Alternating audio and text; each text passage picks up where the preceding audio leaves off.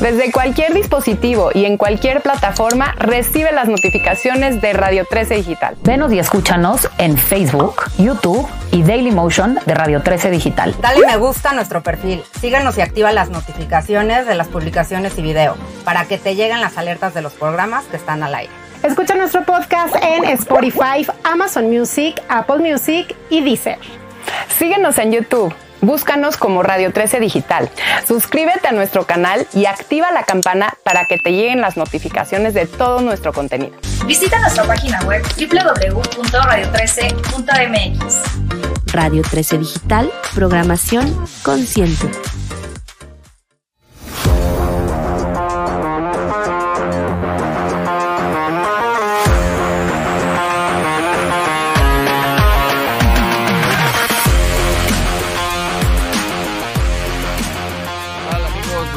Bola, Radio 13 Sports y Radio 13 Digital. Pues bueno, estamos hoy de manteles largos en un programa más de deportes aquí en Radio 13, porque después de dos años regresamos a cabina. Aquí observo la sonrisota de mi compañero David Navarrete, que ya desde hace unas semanas, meses, me decía, oye, ¿cuándo vamos a, a ir a cabina? Y fue el primero en apuntarse. Y también aquí la presencia mi compañero y amigo, el profesor, eh, director técnico, Raúl Flores. ¿Cómo estás, Raúl? Claro que sí, Fede, con mucho gusto. Pues muy contento, como bien lo mencionas, ya tiene dos años que no estamos en cabina y bueno, ahora tenemos la oportunidad de estar por aquí. Pues la sonrisa en nuestro rostro dice más que mil palabras, Fede. Así es, ¿cómo estás, David?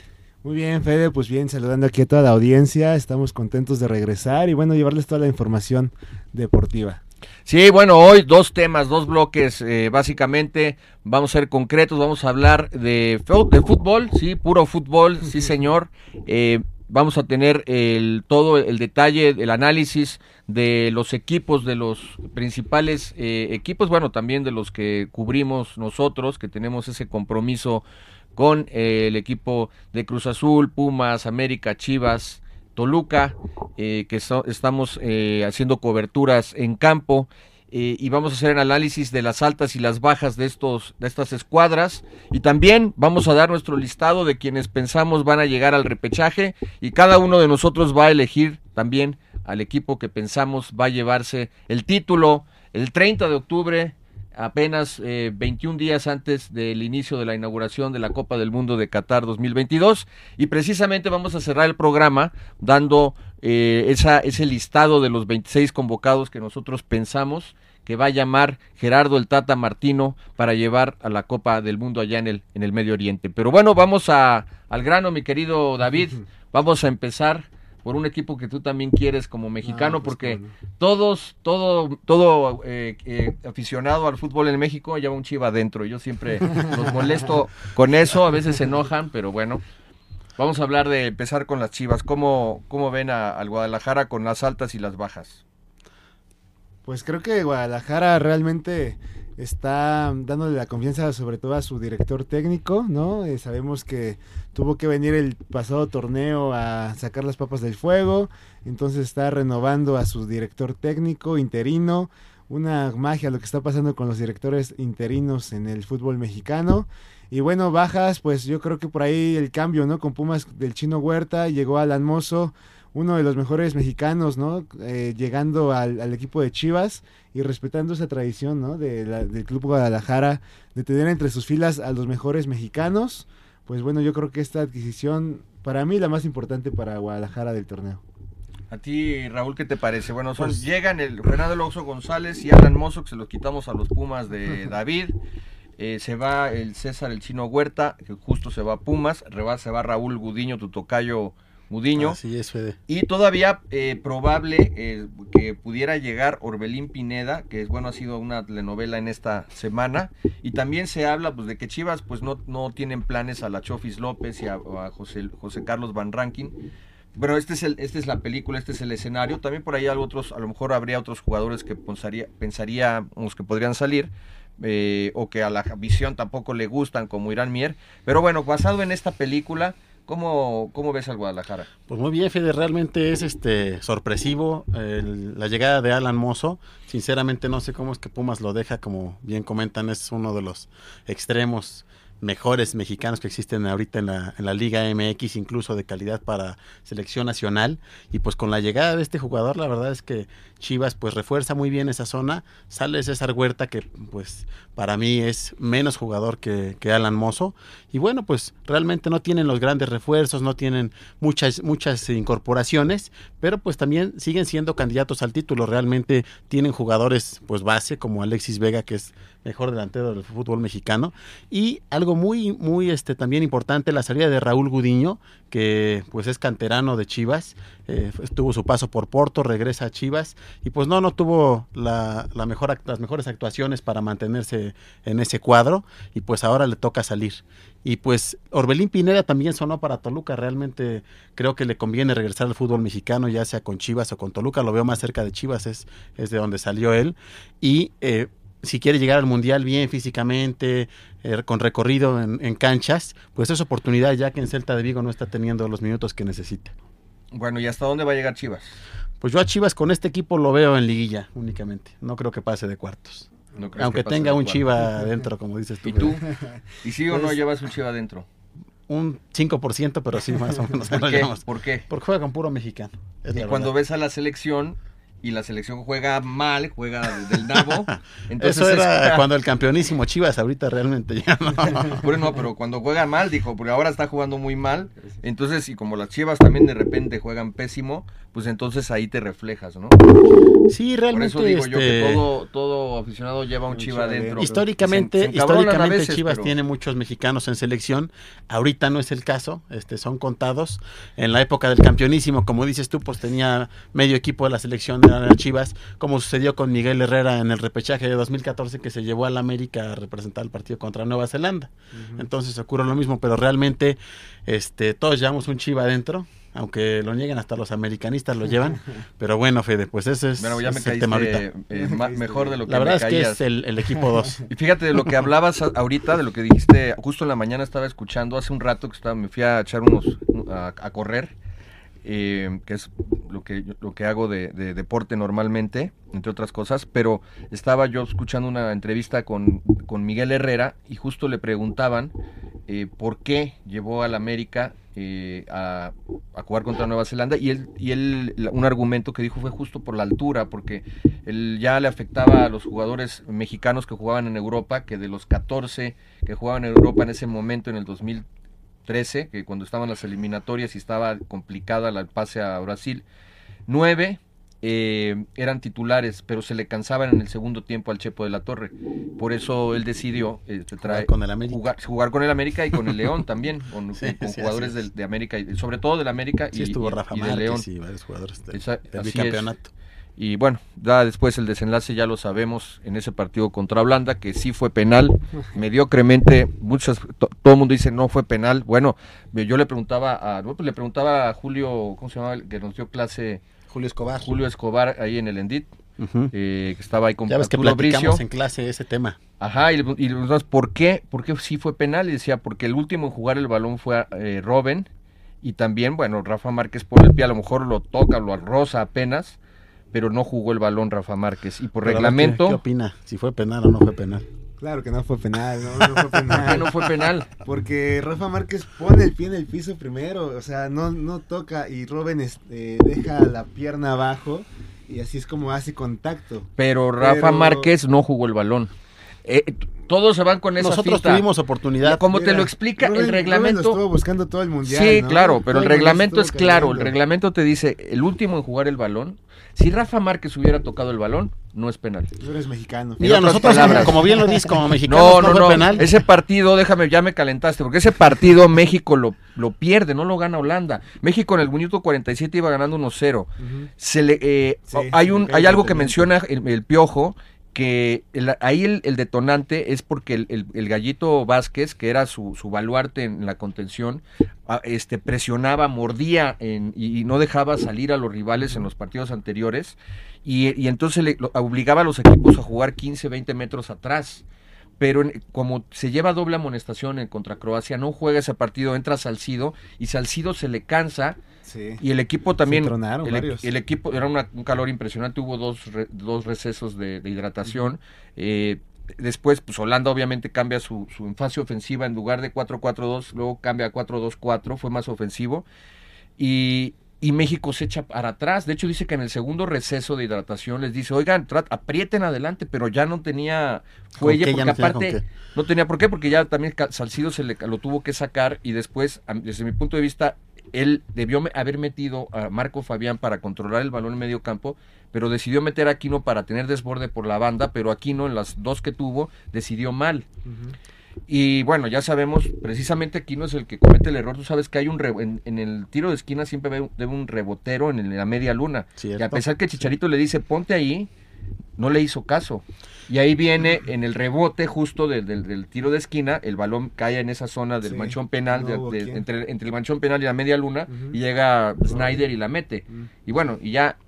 Entonces, también alguna vez escuché a Urbañanos, a Raúl Urbañanos decir, bueno, ¿cómo no iba a ser penal si el 90% del tiempo el balón estaba en el área mexicana y no en el área... Pero es que al final de cuentas las jugadas y los goles son los que cuentan. O sea, a lo mejor Holanda, por ejemplo, contra Alemania, Alemania también se fue siempre al frente en el Mundial y aún así México sacó el resultado, ¿no? Si a lo mejor ahí le marcan un penal a Alemania que no es, pues obviamente va a empatar y se nos Pero va a venir la pero noche, fíjate ¿no? que este, yo también pensaba como tú, él no era penal, pero Fede y yo tuvimos oportunidad en aula de compartirlo con Arturo Bricio y con Julio Escobar. Ajá. Platicamos sobre el tema y ya nos hicieron ver que sí era no, penal. ¿cómo crees? Que ese es Que por sí era eso. penal. Arturo Bricio ya ahorita, sencillo. yo creo que por eso lo sacaron Bueno, ya de la de Entonces la hay zona que de preguntárselo a. Archundia. Este, hay que preguntárselo a Archundia, pero es, es la regla, es la regla. El último en jugar el balón es el holandés. Y también Márquez pone el como dicen, no hagas cosas buenas que parezcan malas, no, no, no pongas el, el- el pie y la pierna en ese momento, en ese lugar, Fíjate, apenas- cuando te lo podían marcar. Apenas estábamos platicando con el profe Borja allá en Pumas y nos decía, eh, a mí yo ahorita sigo mucho el fútbol femenil porque justamente no, no buscan eso, no buscan fingir. Robin fue lo que hizo, trató de fingir, trató de engañar y lo logró. Pero él jugó el balón, David.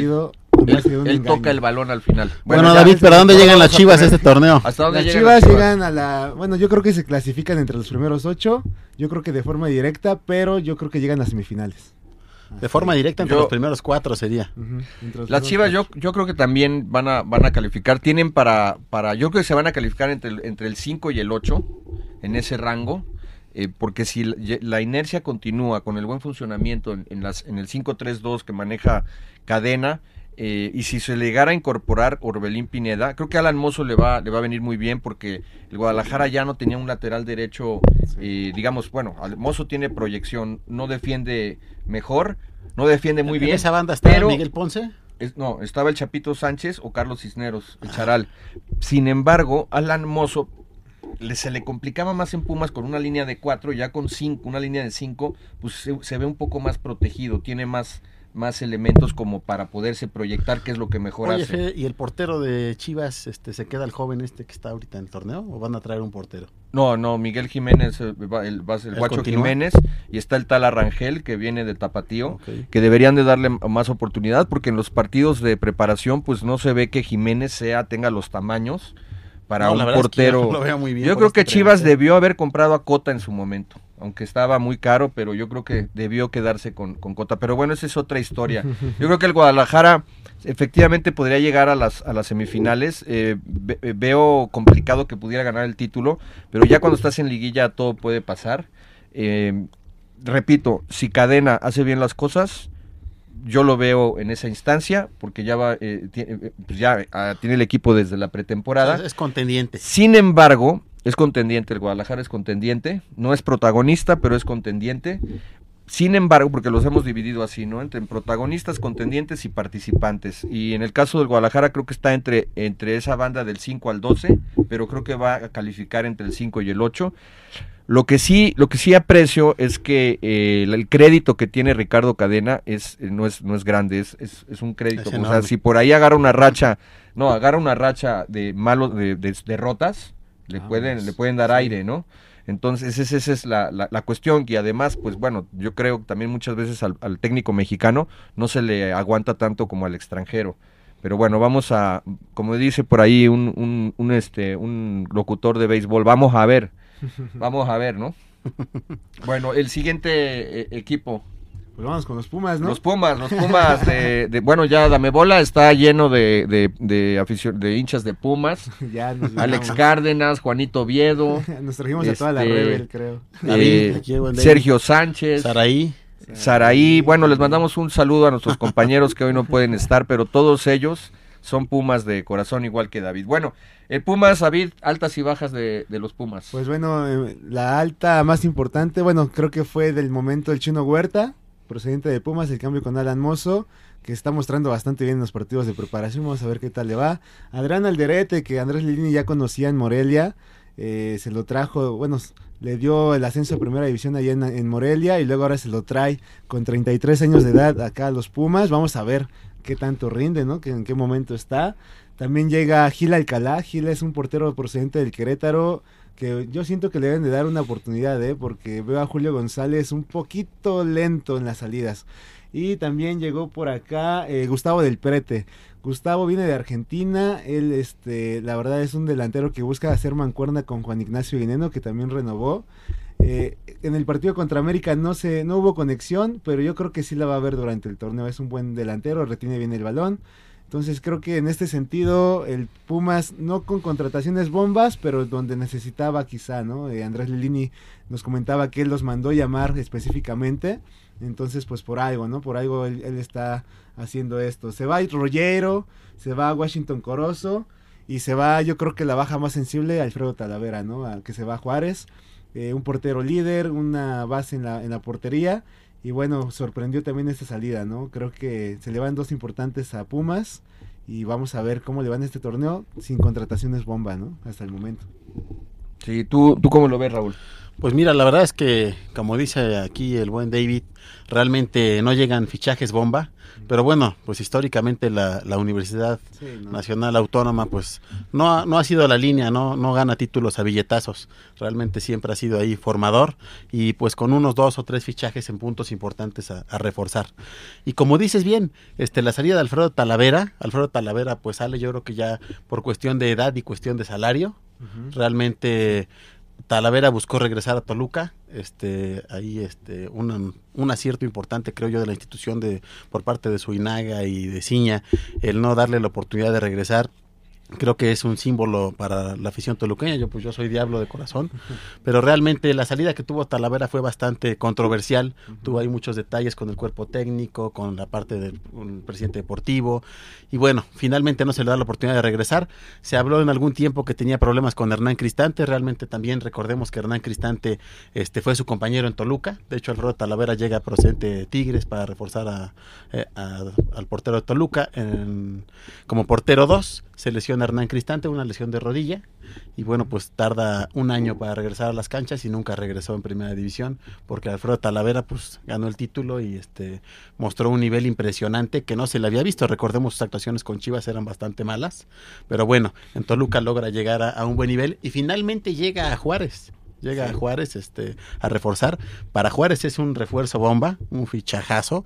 Este, con Hernán Cristante en la dirección técnica. Eh, se pillaron ahí a nuestro amigo Ricardo Ferretti, que yo platiqué una vez con Fede y le decía, Ricardo Ferretti dirige muy bien a los Tigres o a los Tigres los, dirigiri- los dirigiría bien casi cualquiera.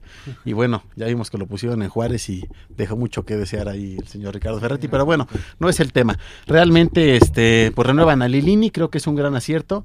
Lilini ha, ha demostrado que con Pumas es un director técnico bastante bueno, quizá no tenga una ardua experiencia o mucho camino por, por equipos de primera división, pero realmente hay directores técnicos que se acomodan a ciertos equipos y Andrés Lilini se ha acomodado a Pumas y le han salido las cosas con Pumas y con muy poco ha hecho mucho.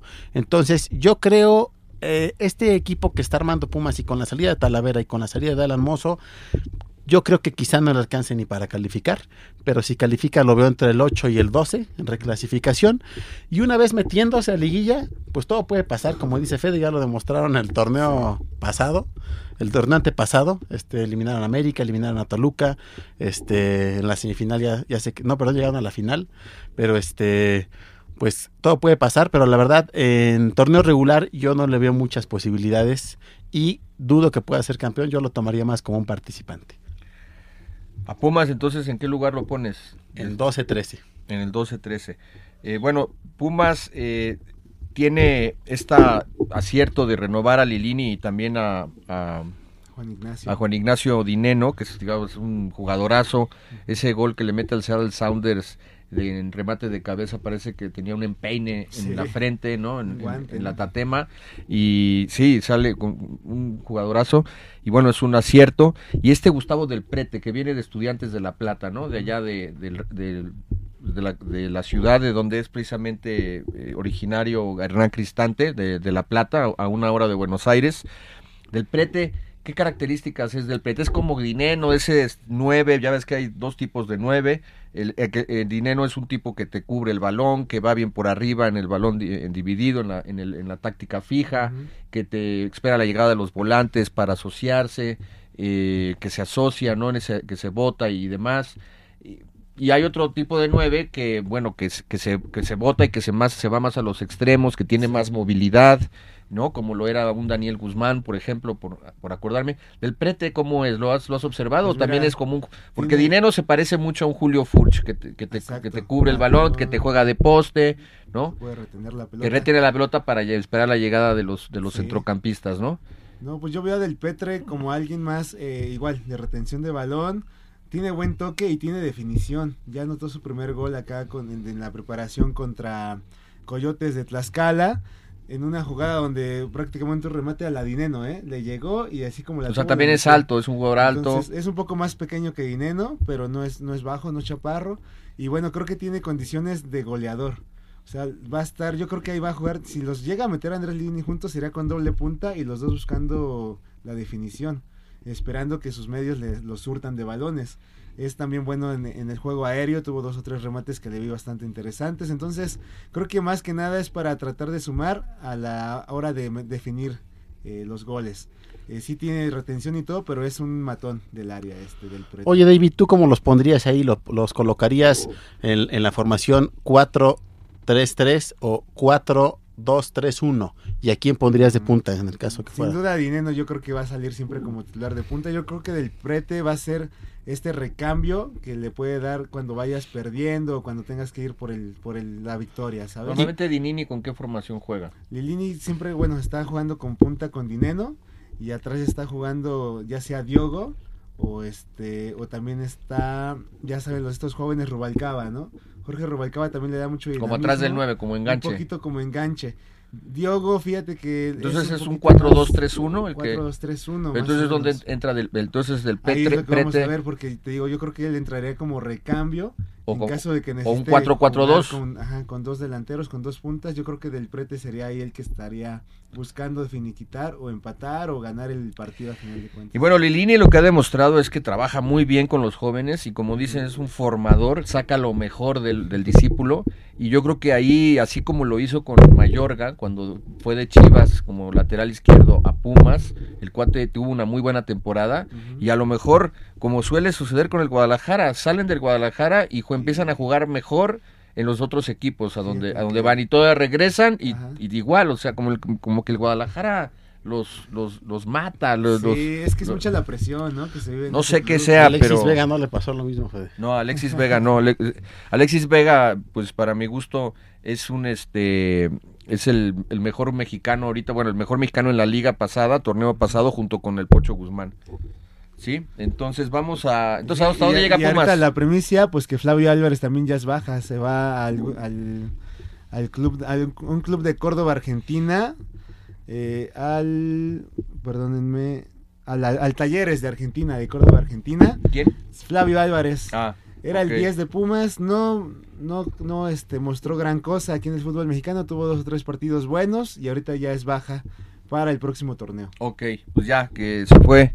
Se fue Fabio. Para mí Pumas yo creo que clasifica en repechaje. El Andrés Lina ha tenido esta suerte de que el torneo ha sido muy benevolente, ha clasificado en repechaje dos ocasiones y yo creo que esta vez es para lo que le alcanza el profe. Para repechaje. Ahorita vamos a ver, Pumas anda sobre la nómina de los 26 millones de dólares, perdón, de euros, de acuerdo al, al portal de Transfer Market. Y eh, el Monterrey, pues es el más rico nuevamente con 74. Otra vez. Pumas yo creo que sí, también va a estar entre lo- el 8 y el 12. Y, y- y si me apuras por ahí del 12, va, le va a alcanzar para el repechaje y difícilmente va a pasar los cuartos, los cuartos de final. Sin embargo, yo le tengo mucho respeto al profe Lilini y, eh, este, y digamos, no lo conozco, no, no es que le tenga cariño, pero es un, se ve un tipo No, es- bastante, bastante capaz. Cada conferencia de prensa quiere llorar porque le entra tanto el sentimiento, Fede, de que le dieron la oportunidad. Ni él se la cree ahorita, ¿eh? Que estoy dirigiendo a Pumas. Cada, cada partido es una algo con gran Sí, la verdad es un tipo bastante interesante, que además no es nuevo en el fútbol mexicano, me parece que él llegó al Morelia. Sí, a así es. Fuerzas básicas. Sí, así estuvo su paso por Morelia y bueno, se le da la oportunidad en Pumas y le han salido las cosas bastante bien. Bueno, perfecto. Pumas eh, no pasa de los cuartos de final, es la sentencia aquí eh, con mis compañeros. Ahora vamos a analizar al Cruz Azul. Y un saludo a toda la afición de la máquina cementera. Las altas de Cruz Azul, pues es su director técnico, el, uruguayo Diego no Aguirre, más. cuyo promotor es este Ja- Mario Ordiales, ¿no? Eh, y, y bueno, ahí el hermano Jaime Ordiales es directivo, bueno, entonces ahí ya todo quedó en Se familia. dieron las cosas. Y las bajas, las bajas se les va a empezar el, el peruano eh, legendario, histórico, referente, ya, este, yo creo que hasta una estatua debe allá en, Sí, en-. Ciudad El Hidalgo. que les quitó, el que logró Eh, quitar la maldición. La maldición de 23 años, 5 meses y 23 días, una madre así. Juan Reynoso, Sale del equipo después de que ganan hace un año, en mayo, hace un año el, el campeonato, o sea, hace un año todo el mundo estaba festejando y muchos incrédulos de Hace que Cruz año, Azul había es. levantado la copa. Pues Reynoso se, les dio una campeonitis el torneo pasado y vino un problema ahí de vestidor, salió el cabecita Rodríguez, ¿no? El, el- Que, por cierto, regresa pasado, que regresa, sí, Rodríguez. ahorita lo vamos a comentar. Pero bueno, ahí Reynoso que muy exigente y bueno, el- se, le, se lo rompió el vestidor, se les vino la campeonitis en el, en el clausura 2022 y valió Mauser, ¿no? Entonces, Rey, se fue a Reynoso, se va Pablo Aguilar, pues un baluarte también, un, un bastión ahí en la defensa, el, el- el- el paraguayo. Eh, Pablo Aguilar que también pues ya pasa a ser una leyenda en este equipo. Adrián Aldrete, como decías, que se va eh, este lateral izquierdo a Pumas. Él, me- Adrián Aldrete también pertenece a esa generación de la medalla de oro olímpica, es cierto. Sí, Y con, con- América y con Cruz Azul. Bueno, con América no jugó tanto, pero con Cruz Azul sí. Ajá, y Rómulo Otero, también este sudamericano, sale del equipo, este moreno, morenazo. También se habla de que él podría llegar ahí la Chofis, también que podría salir Jesús Corona, eh, quién sabe, ¿no? Ya ahora, pues bueno, ya por su por juventud, el titular ahora es, eh, jurado, ¿no? ¿Cómo ven al Cruz Azul, señores? Pues creo que tienen al referente, pues su referente en este momento es el Chaquito Jiménez, ¿no? Creo que está cayendo bastante ¿Hasta la dónde han responsabilidad llegado? en él. Eh, va a tener que demostrar mucho en este torneo, que está realmente pues al nivel de la selección, al nivel de cargarse a un equipo como Cruz Azul.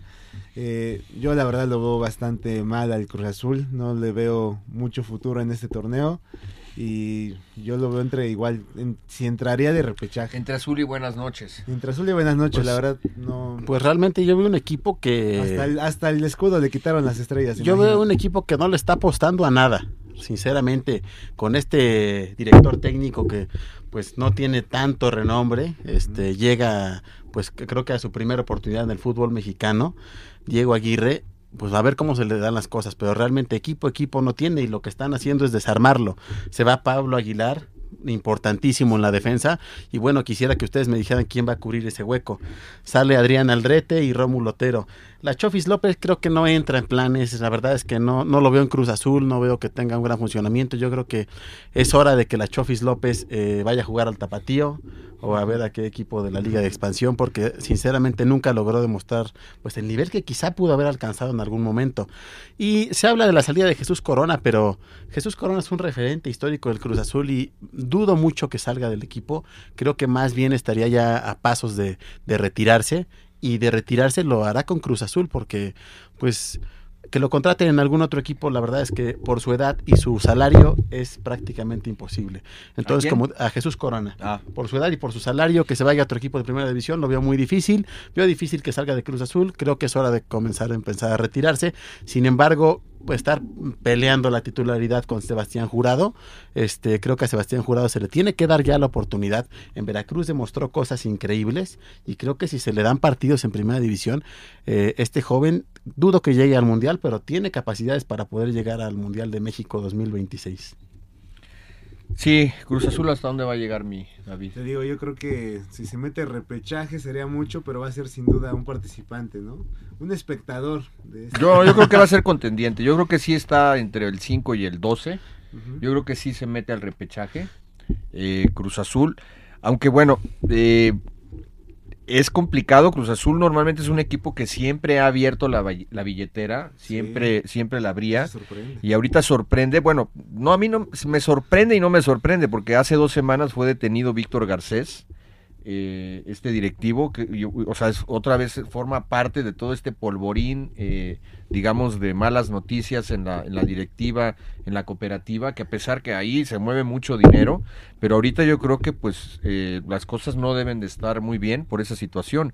Entonces, y además vamos a ver cómo este técnico, Diego Aguirre, que llega a un plantel ya pues, con jugadores ya contratados, volvemos a la misma historia, cuando tú traes a tus jugadores, como el caso, que ahorita vamos a hablar de Nacho Ambriz, que está repatriando a algunos jugadores que tuvo en León, y Diego Aguirre pues viene a heredar jugadores que pues él no no pidió, ¿no? Él está llegando Tendrá que acomodarlos está llegando a- por, por el promotor. sistema de juego. Y aparte, ¿a cuántos conocerá realmente, no? O sea, va a ser un sistema bastante difícil de adaptación para el técnico. Sí. Y Yo lo claro, que les- capaz que sale un Almeida.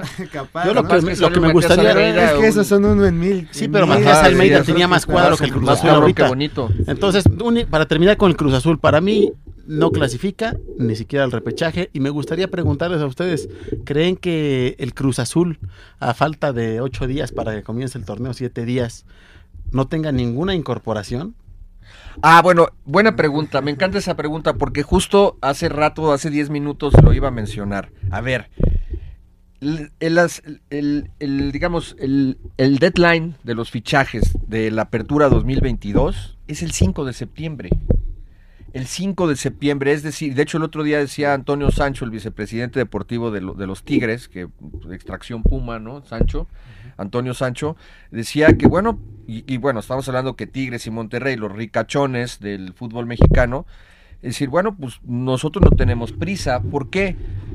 El torneo termina el 30 de octubre y tú tienes hasta el 5 de septiembre para contratar, para hacer fichajes. Y, y también los fichajes allá en Europa se cierran el 31 de agosto, el último día de agosto. ¿Esto qué quiere decir?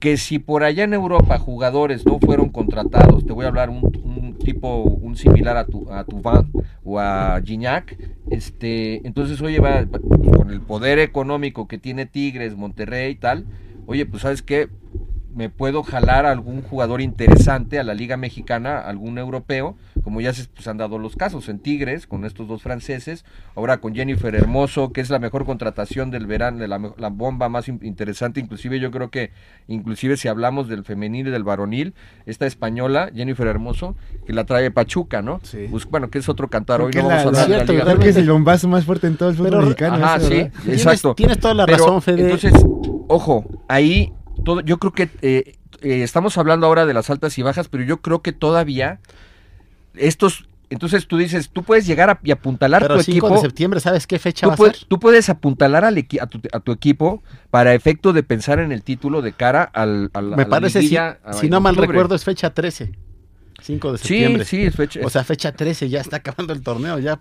¿Para qué traes Bueno, un pero es la jugador? fecha. Para apuntalar a tu equipo es como cuando los waivers en el fútbol americano y en la MLB, que tú traes a un, Además, a un no, jugador no para... debemos de dejar de recordar que históricamente todos aquellos jugadores que no están en la Liga MX y llegan, les cuesta un tiempo de adaptación. Tienen un tiempo de adaptación al clima, a la altura de la ciudad en la que estén, al equipo, a la liga, y realmente se comienzan a ver bien a finales de su primer torneo o hasta el Bueno, siguiente torneo. en toda decisión siempre hay un riesgo. sí, Pero, claro, si, pero tú traes a, aquí, si tú traes a un gallo de allá de Europa, bueno, pues te, traes te a, puede- te traes a Hulk. tú, si tú te traes a un Gignac, pues ya, la- ya la hiciste, ¿no? La mejor contratación extranjera en los últimos 10 años. Sí, pero si te traes a un Jansen, pues ya valió Mauser. ya Yo valió más. sí, yo- ya, Sí, pero traes- respondiendo a tu pregunta, yo creo que Cruz Azul va a traer a alguien. Se le cayó Sí. por ahí el de Carlos González, que yo, yo sí Se hablaba de Rotondi, bien, ¿no? El de. Defensa y Rotondi, Justicia. Pero Ese Rotondi no, va- ha, llegado, no ha llegado, no, es- no es oficial, no, ¿verdad? no es oficial y lo dudo porque creo que por ahí había problemas con el club, pero sí va a llegar, o sea, de que va a sorprender Sí, a tienen- los aficionados, tienen tienen, que... que- hacerlo. Ya se estrenó el nuevo uniforme, está bastante bonito. Le y quitaron las estrellas. El escudo sin estrellas, mucha afición se quejó bastante porque tanto trabajo que les costó ganar la novena y se la quitan el escudo. Bueno, Si pues me, permiten, si me permiten, yo doy la bienvenida aquí. En, ¿Cómo vemos al Club Pero espérame, Deportivo deja ver, Cruz Azul, Cruz Azul califica vía repechaje también pienso yo, entre el 5 y el 2, ya lo había dicho me parece. Yo lo veo junto con Pumas entre Yo creo el que 12 y Cruz el 13. Azul, bueno, es que todo puede pasar con estos refuerzos y tal, pero yo creo que Cruz Azul no, no pasa no pasa de los cuartos de final. Yo tampoco Listo. lo veo en... Vamos a hablar de tu Claro que sí, Fede, con mucho chorizo. gusto. Pues vamos aquí a hablar de, chorizo, de tu como dice chorizo. nuestro amigo y compañero Cristian Martinoli, el chorizo Power. Y realmente, este, pues, es el equipo que actualmente mejor se ha reforzado. Este, realmente trae jugadores muy importantes que han demostrado mucho en los equipos de los que vienen. Eh, el refuerzo bomba para mí de los que trae Toluca es Tiago Volpi. Portero calado en la Liga Mexicana, estuvo ya Bueno, cita, con ¿por los qué no citas de quiénes son las, todas las altas? Vamos, vamos a. ¿Me dejas hablar primero de Tiago Volpi y ahorita seguimos Sí. con todas las altas? Tiago Volpi para mí es un porterazo. Estuvo calado ya con los gallos del Querétaro. Sale eh, para el torneo Apertura 2018, sale de Querétaro y llega a Sao Paulo. De hecho, tuve la oportunidad, Fede, de estar en el partido, en el primer partido con Sao Paulo de Tiago Volpi allá en el, en el estadio Pacaembu en Sao Paulo. Este, ahí tuve la oportunidad de, de saludarle. De hecho, no me están preguntando, pero volamos en el mismo vuelo México-Sao Paulo. Tuve la oportunidad de estar ahí con Tiago Volpi cuando sale de Querétaro. Y ahora, bueno, regresa. ¿Y a qué equipo? Al Club Deportivo Toluca. O sea, ¿ya le sacaste el teléfono? o no? Ah, o sea, tú fuiste el que, el que lo contrató. Yo estuve ahí un poquito en, la- en las la mediaciones. carta. No, no, no, ¿qué pasó, David? Va a hablar de mí, ¿qué va a decir Suinaga? Este, bueno, vamos a continuar. Llega también procedentes de León Andrés Mosquera y Jan Meneses, jugadores también calados en Liga Mexicana, campeones ya con Nacho Ambriz. El caso de Sebastián Saucedo, pues un jugador joven procedente de Pumas, este, de nacionalidad mexicoamericana. Y Fernando Navarro, también jugador ya de experiencia. Este, este jugador ya ha sido campeón, ha sido campeón con León, ha sido campeón con Pachuca y realmente pues es un jugador de esos jugadores pues de alguna manera como que no hacen, pero hacen mucho, aportan Sí. mucho al equipo. Este, no Pluri- tiene tanto plurifuncional, ¿no? Pues yo le diría este pues un jugadorazo, pero no tiene tantos reflectores. Y el caso de Marcel Ruiz, Marcel Ruiz y junto con Brian Angulo llegan procedentes de Tijuana. Brian Angulo también ya de manera oficial, de hecho fueron moneda de cambio por Alexis Canelo y Kevin Castañeda, Kevin Castañeda canterano del Toluca. Y el caso de Marcel Ruiz, Marcel Ruiz pues es un jugador joven, un jugador mexicano, pero algo que casi nadie sabe, Marcel Ruiz eh, se formó en las fuerzas básicas del Toluca, él estuvo en la red de escuelas Diablo este, hace 12 años, sale de ahí y después tuvo su paso por Querétaro y por Tijuana. Pero bueno, pues la verdad es que está armando un gran equipo. ¿Tú vas las a Querétaro? bajas. ¿Vas a Querétaro? Todavía no, mi Fede. Este, las Yo voy a bajas. Tasco. ¿Tú vas a Tasco? Yo voy a Tú vas Tasco. con todo. Las bajas. Guerrero. Yo voy Las a bajas ya confirmadas, Kevin Castañeda y Alexis Canelo, que van a Tijuana, como ya lo, ya lo dijimos. Creo que llegan a Tijuana. Ambos son muy buenos jugadores, ya no se les estaban dando las cosas en Toluca. Alexis Canelo, eh, el último campeón goleador que tuvo, que tuvieron los Diablos Rojos. Y Kevin Castañeda es canterano, de hecho también este, pues tiene ahí sus, sus dotes ahí en la ciudad de Toluca. Y ya están ambos en Tijuana, ya los vi. También el caso del paraguayo Brian Angulo, que ya está con Cerro Porteño en, en su país de origen. Y hoy en la mañana leí en Twitter que ya estaba también este confirmado Carlos González, después de que se nos cayeron ahí los fichajes bomba de Edison Cavani y John DeLoc. Frank- Luke de Jong. Frank de Jong. Frank de Jong.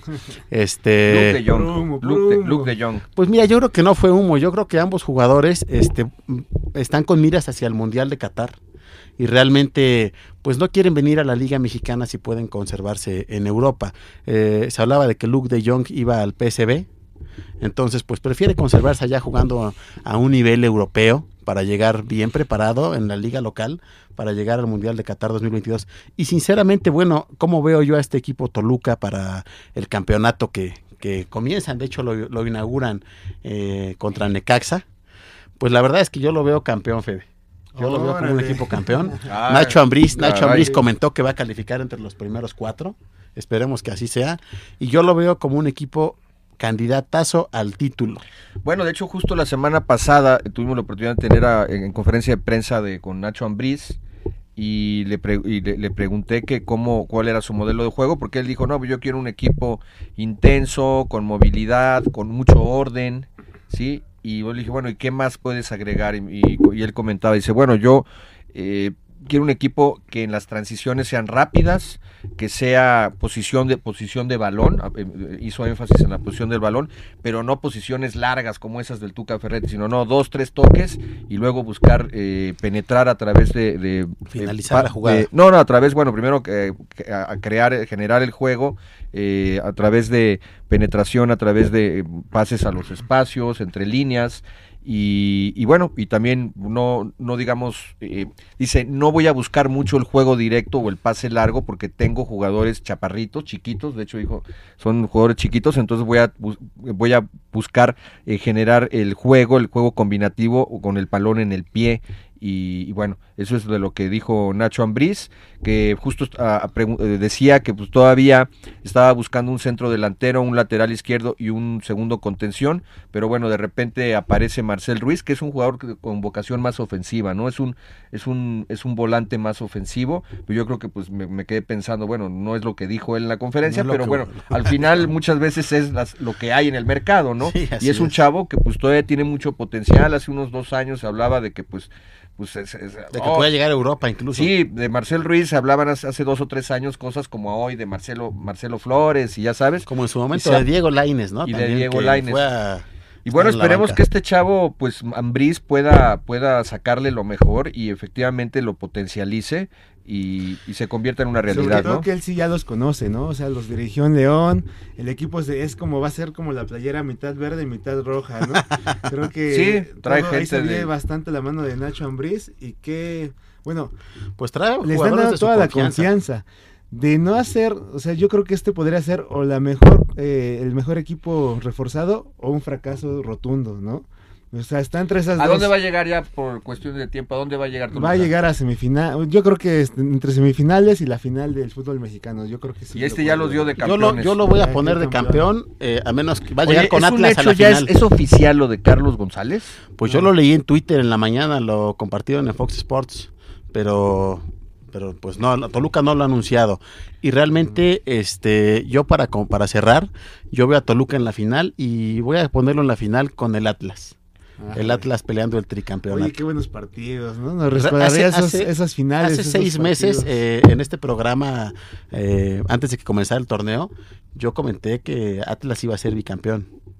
Y nadie de mis compañeros de la Nadie mesa, creyó. fuimos varios los que estuvimos ahí, nadie me creyó. Pues ahí está, pero bueno, mira, ya se si dio. alguien le va a apostar ahí al, al Bueno, lo que sea, ahí está el, el David, este, Rulo es eh, vidente, eh, ya latinó. ¿Cuándo dijiste eso? ¿En un cristal. programa? El programa pasado, de antes de empezar el torneo, de hecho está grabado. Ah, En el diciembre, que- cuando diciembre. quedó campeón el Atlas. Cuando quedó campeón el Atlas, hicimos Bueno, programa. ahí está grabado. Vamos a Está luego grabado. a ver si luego me, me- me pasas esa partecita. Bueno, yo creo que Toluca, eh, sí, bueno, con la contratación de Carlos González sería muy importante porque tiene gol el, el paraguayo. La el verdad es que Carlos González Caca- a mí no se me hace. No se te hace- no. A mí no se me hace un jugador. Es Este, un jugador, hizo pero muy igual bu- no para Toluca. No, pero Yo si lo pones- en Azul, En hubiera- Pumas hizo buena, bien, Y en Pumas muy buena hizo muy chamba. bien. Sí, pero si lo comparas pues con en Tigres- Dineno, en con Furch, con con Guiñac, Guiñac, pues no. con Henry Martin, con Alexis Vega, Carlos González, pues está para jugar en el Cerro Bueno, yo creo que o en el General Emiliano Cárdenas o no sé en qué equipo. Yo creo que Toluca se queda en cuartos también. Pero bueno, vamos a hablar de las poderosas. Digo, yo no, para mí no son de, las poderosas águilas del América. eh, las altas del América. ¿Lo, lo quieres citar tú o quieres que yo lo, No, lo mencione? dale, Ok. yo como que se me va a hacer Siempre la todo mundo despreciando al equipo amarillo, al equipo Adelante, de- de. Cuapa. Fernando Ortiz, eh, su director técnico, bueno, fue ratificado, este, que estuviera eh, como interino cuando se fue, cuando le dieron aire a Santiago Solari, el argentino español, y luego también se confirma el alta de Alonso Escobosa, eh, de Jürgen Damm, que prácticamente es un hecho, Néstor Araujo ya es oficial, también el Jonathan, el Cabecita Rodríguez, que después de jugar allá en el Medio Oriente, eh, En el Al Nars. Es correcto. Arabia Saudita. Y, también que hace un año fuera el baluarte para ser campeón a Cruz Azul, que lo, lo estuvieron habilitando de como nueve, cuando él, bueno, tiene unas más características de extremo, pero también te sabe jugar como ese nueve, ese nueve que platicábamos, ese nueve que tiene buen manejo de pie, que se bota, que también se, se asocia con los, con los centrocampistas. Que le eh, dio el gol de que la. se, del que se bota a los extremos también y tiene buena definición y le dio el gol del título, como bien dices. Bueno, y las bajas, Mauro, Mauro Laines, que se confirma. ¿A dónde se fue Mauro Laines? Eh, no, no, Híjole, no no, no, recuerdo. no, no, no sé. Ok, sí, Mauro Laines salió del equipo.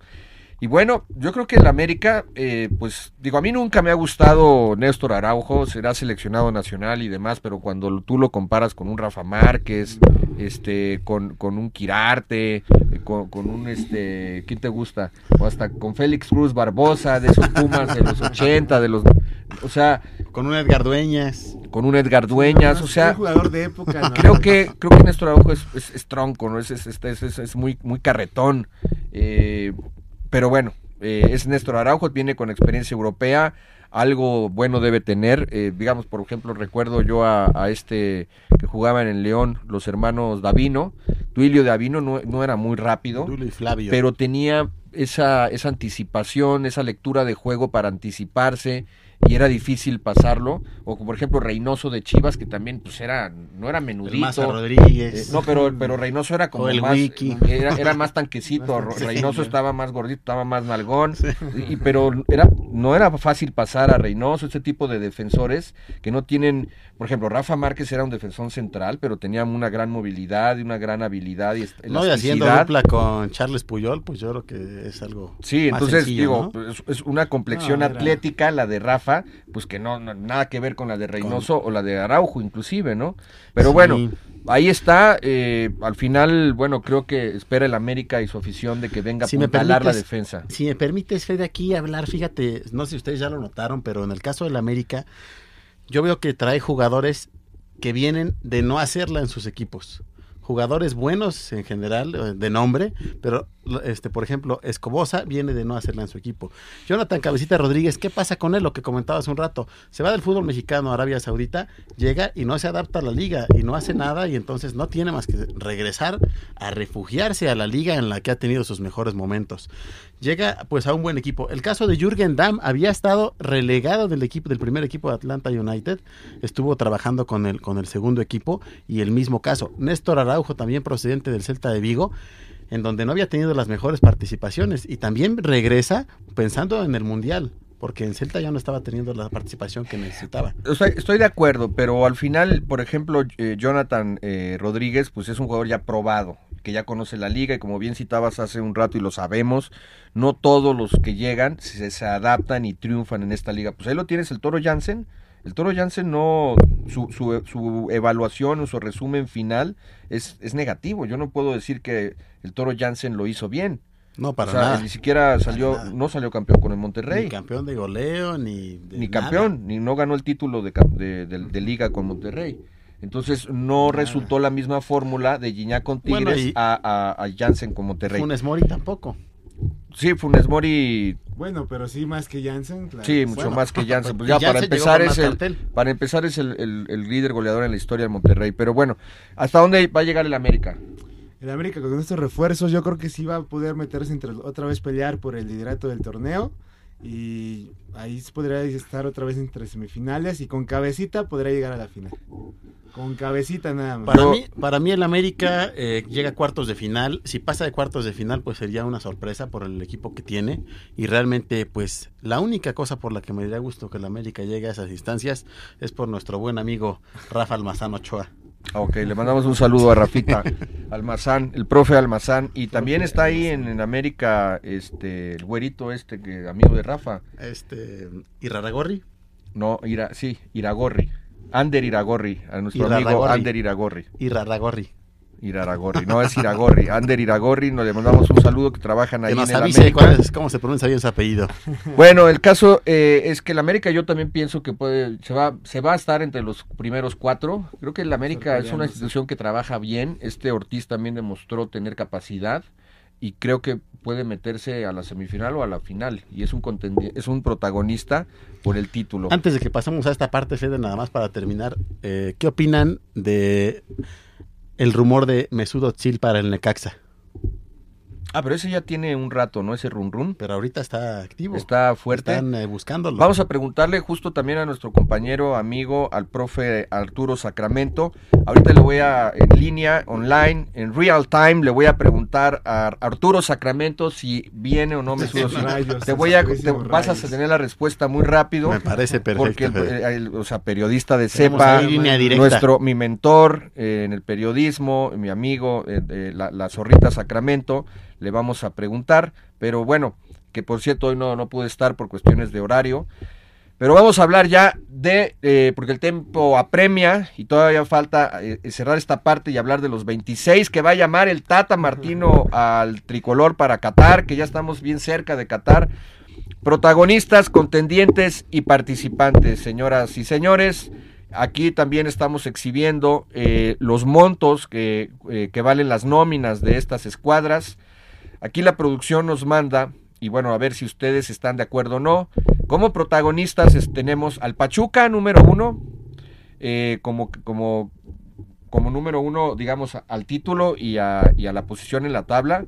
El Monterrey, eh, como, como el, el cuadro, el, la plantilla, perdón, que, que es más cara, con 74.6 millones de euros, seguido de Tigres con 72.3 y seguido de América con 68. Para mí, desde mi punto de vista, estos cuatro equipos son los que estarían justo en esos primeros cuatro lugares en la tabla, eh, en la tabla general. Y luego los contendientes, que son, que van del 5 al 12, y los que consideramos que podrían estar en el repechaje, que son el Atlas en quinto lugar, Cruz Azul, Toluca en séptimo, el Guadalajara en octavo, el Puebla en noveno, el Santos Laguna en décimo, el León en el onceavo y Pumas, que ya lo mencionábamos hace rato, decía Rulo, entre el 12 y el 13. Y los participantes, los que, los que rellenan en el, el campeonato, simplemente es un, Los que un vienen a relleno. ver. Los que, Recuerda que la- Atlas fue participante hace dos años. Exactamente, pero bueno, ya Iraragorri hizo, buena chamba, Orlegui trabajo. También, con, con- no, como decía una amiga psicoanalista, o sea, dice, los grandes empresarios y los grandes funcionarios y, y hasta, y hasta los narcos y todo estos son sociópatas.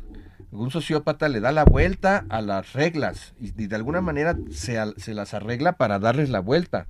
Y se las arreglaron bien. Y bueno, pues ahí para no descender, ¿no? Cuando quitaron el ascenso y descenso, pero hay que ser un poco, este, eh, medio maquiavélico para triunfar también, ¿no? Porque la gente eh, recta, recta, recta, y bueno, no quiero incitar a nadie, pero bueno, así es la realidad. El caso es de que participantes, San Luis, Tijuana, Necaxa, Juárez, Mazatlán y Querétaro. Yo creo que el San Luis por ahí y se podría colar. Eh, Necaxa de repente si tiene un buen torneo, Jimmy Lozano es un buen técnico y algunos podrían pasar de participantes a contendientes y a lo mejor eh, un Pumas o un Santos Laguna o hasta un Puebla. Vamos a ver, eh, el Puebla apuesta mucho al modelo de juego, a la idea de juego, no tanto a los nombres, sino a los hombres. Y los hombres se adaptan al modelo de juego de Nicolás Darcamón, mejor conocido como Riatamón. Creo que así lo, lo ha bautizado, no sé si fue Medrano el que lo bautizó como Riatamón, pero es un gran apodo. Y pues no sé qué opinen ustedes de este listado, David, eh, Rulo. eh, eh, yo creo que para... No, ¿Qué pues, lo, hiciste bastante bien, Fede. Yo creo que está Fue la bien. producción, no fui yo. Fíjate que también eh, te fuiste un poquito por las nóminas. Yo creo que por ahí eh, pondría de este lado a Toluca y a los rojinegros. Pero fuera de eso, eh, sí, ¿no? Es el No, fútbol pues mexicano. Toluca está en los contendientes. ya, Justo- ya va a empezar este primero de julio. Estos cuatro, y- tú, para ti, ¿tú estás de acuerdo con los primeros cuatro en Justamente, justamente iba a comentar lo, lo mismo que dice David. Yo pasaría para allá a- como protagonista a Toluca y a, a los zorros del Atlas también. Y me atrevería a quitar el Pachuca de protagonista. Realmente el Pachuca eh, fue, bien es cierto que fue líder del torneo anterior. Fue el que pero- mejor jugó y tiene buenos mexicanos Sí, incluso. sí, sí, sí, Fede, pero creo Chávez, que, creo que le va a ocurrir Kevin. que le va a ocurrir lo que a muchos equipos este torneo no se le van a dar las cosas. Acuérdate que yo soy rulo vidente. Ok, ok. Bueno, yo creo que Pachuca va a andar bien y va a ser contendiente al título. Monterrey con la, eh, o sea, con la adición de Rodrigo Aguirre, este delantero que viene de Necaxa, que lo hizo muy bien. También ya es un hecho que llega Joao Rojas, este ecuatoriano, este chavo extremo izquierdo, que también puede apuntalar bien por ahí. Y por ahí, como mencionamos, hasta el 5 de septiembre se cierran los fichajes. Podría eh, Monterrey sorprender con alguna otra bomba. Tigres bien dirigido por el Piojo Herrera, América ya lo comentamos. Y bueno, eh, creo que el Puebla si se sigue por esa misma línea eh, el Arcamón, pues por ahí se podrían dar las cosas. Yo creo que de esta lista de participantes que se podrían mover del 13 al 18 hacia, lo- hacia el repechaje, por ahí a lo mejor San Luis y Necaxa, repito, si tuvieran una- un buen torneo, el, el caso de los dirigidos por Jimmy, Jimmy Lozano. Y No bueno, no nos olvidemos de Juárez, que va a traer un porterazo, ¿eh? ¿quién va a ganar la apertura 2022? ¿Quién va a ganar la apertura 2022? Mira, yo creo que el- va a estar entre Tigres, No, no, no, dinos quién, dinos quién, David. Uno nada más. uno nada más. Pues yo creo que... Ay, me lo ponen bastante complicado. Toluca. Me voy con mi compañero. Ay, cabrón. Le voy a apostar igual para que vean. que ¿Contra hay- quién hay juega la final? ¿Contra quién juega la final? Va a ser contra la América la Contra final. la América, Toluca América. ¿Tú, Fede? ¿Yo qué? ¿A quién ves campeón? Yo veo, mira, yo el Atlas, yo creo que no, no va a ser tricampeón por lo mismo, porque las probabilidades son muy bajas. A pesar de, de- de Atlas salieron tres, los tres, eh, los mismos Troyansky, Maroni y otro jugador por ahí, un tercero que salió, que bueno, no ni siquiera figuraban. Pero la base de buenos jugadores Y traen a, a- al, al Chorejas, a este al Orejón, este, el, el peruano que jugó ahora, que, que jugó, que tiró bien el penal contra Australia, eh, Edinson Flores, Edinson Flores, y trae también al Manotas, y, y por ahí otro tercer jugador. Simplemente está reemplazando a los que sa- a los que a los que Sí, pero yo creo que yo creo que los jugadores que llegan son Pero mejores de los que se Yo van. creo que el, el Atlas sí probablemente llegue a la semifinal, probablemente sí lo veo. o- le va a costar más trabajo, yo creo que este torneo a los dirigidos por Diego Coca, por, por lo que te comento. Y porque ya Aunque cambiaron supieron- de director de árbitros. supieron También. manejar muy, exacto, supieron manejar muy bien eh, la campeonitis. Y bueno, yo me atrevería a decir que el campeón va a salir entre Monterrey, Monterrey y Pachuca. Y mm, me decanto por Monterrey. Le voy a apostar al viejo, al Rey Midas, a Víctor Manuel Musetich, que por fin pueda apuntalar y, pueda tener esa magia para amalgamar ese, todo ese talento que nadie lo ha podido hacer en los últimos años de manera contundente en los rayados del Monterrey. Yo, Y bueno, me quedo con el Monterrey. Dime yo, tú. si me ya- permites, yo ya para terminar, Sí, nada más, eh, realmente eh, la final Atlas Toluca, campeón Toluca. Y vamos a ponerle este una comidita a quien la tiene a la final. Toluca, perfecto. Órale, ok. Muy bien, eh, vamos a hablar eh, rápidamente de los eh, jugadores que desde nuestro punto de vista van a llegar a la, al Qatar 2026. En el caso del portero, eh, en este caso pusimos a Guillermo Ochoa como suplente a Alfredo Talavera y, hay un tercero que ahorita vamos a, mencionar. Como lateral derecho no me gusta, pero el- esta es una lista hecha de acuerdo a cómo se ha venido comportando el nacido en Rosario, allá en la provincia de, de, de Argentina, el Tata Martino, en la provincia de Santa Fe. Eh, lateral derecho, Jorge Sánchez y el suplente Kevin Álvarez. Bueno, yo creo que ahí sí, más bien le puse de mi cosecha porque no sé si lo vaya a llevar. Yo lo llevaría a Kevin Álvarez. Eh, después central de- por derecha César Montes y Néstor Araujo. No sé, alguno de los dos será el titular. Eh, podría, yo apostaría por César Yo Montes. también veo más César Montes. No me gusta ninguno de los dos, pero no hay materia prima. Lastimosamente, actualmente en México no hay materia prima en defensas centrales, en centros delanteros y en medios también. Bueno, y hasta en porteros, ¿no? Tenemos 20 Pues años que- que no sacamos un Memo Ochoa, por ejemplo, ¿no? Eh, central por izquierda, Héctor Moreno y Johan Vázquez. Lateral izquierdo, Jesús Gallardo y Eric Aguirre. Interior derecho, Héctor Herrera, Carlos Rodríguez. En esta formación que es un 4-3-3 que maneja el Tata, perdón, paréntesis, no va a llegar Mesudo Sila al Necaxa, ya me lo dijo, nos lo dijo Sacramento. Contención, que es lo mismo pivote o como dicen en España, medio centro. Edson Álvarez, que pues es de los mejores eh, jugadores mexicanos actualmente, eh, a pesar de, bueno, de lo mal que está jugando la selección. Y Luis Romo, que Luis Romo, digamos que no es un contención clavado, sino más es más un de, eh, mixto, pero bueno, creo que lo va a llevar. Interior por izquierda, Eric Gutiérrez. y Andrés Guardado, aunque yo en esa posición, si sigue jugando como está jugando actualmente Luis Gerardo Chávez, el nacido en Ciudad Guzmán, Jalisco, y crecido en, Maza- en Tamazula, Jalisco, que está jugando espectacular, yo creo que él debería, podría ser titular inclusive en la Copa del Mundo. Extremo por derecha, Jesús Corona, el Tecate, el Tecatito y Orbelín Pineda. Centro delantero, Raúl Jiménez y Rogelio Funes Mori. Extremo izquierdo, Irving el Lozano y Alexis Vega. Y los otros tres, los otros, eh, digamos, cuatro, porque bueno, aquí hasta ahorita llevamos 22, serán Rodolfo Cota como portero, Luis Gerardo Chávez, eh, que, que mencionaba un interior por izquierda, que yo lo veo hasta titular, Diego Laines y Fernando Beltrán. Y por ahí, bueno, se podría salir Beltrán o no, otros que están en el listado que se podrían meter, eh, que bueno, algunos que tienen, digamos, han ido a la baja. Eh, podrían ser Gerardo Arteaga, Uriel Antuna, que lo veo muy a la baja, el Piojo Alvarado, que es de Chivas, Santiago el Chaquito Jiménez, que bueno, a lo mejor su juventud no pro- probablemente no le dé, pero pues si la rompe y empieza a meter Sí, goles como desgenerado. Ajá, Aldo Rocha, yo creo que desde mi punto Aldo Rocha, si me, si me, si tú me apuras tantito, yo a Aldo Rocha le buscaría un espacio. Este jugador de Atlas, bicampeón, si sigue también con esa tendencia y dando los partidos que da y con esa personalidad y esos, falta. y de, discúlpame, pero esos huevos que tiene Aldo Rocha es, es, es en temperamento, Hace es, falta alguien esa así, ¿no? fortaleza mental y es y porque aparte que es- es el ritmo, tiene el momento futbolístico. Y después es también Henry, Henry Martin en la lista y Jesús Angulo, el, el defensa de, de Tigres, que era de Atlas. Eh, y también está el, Can- el Canelo Angulo, que está lastimado de Chivas. Pero yo creo que Yo me difícilmente. atrevería a agregar a Javier el Chicharito Hernández. Sí, pero pues está vetado. el vetado, Chicharito y la, y la, eh, y el, el Chicharito Pero y la carabina de entre los Ambrosio. primeros 22. No, obvio, al Chicharito yo lo llevaría, pero esta lista la hicimos en función de cómo se ha comportado el viejo. ¿Y no, Eh, no piensas tú, Fede, que ahí por parte de los directivos de la federación deberían de hacerle un llamado de atención al Tata Martino para, para lograr llevar al Chicharito al Mundial?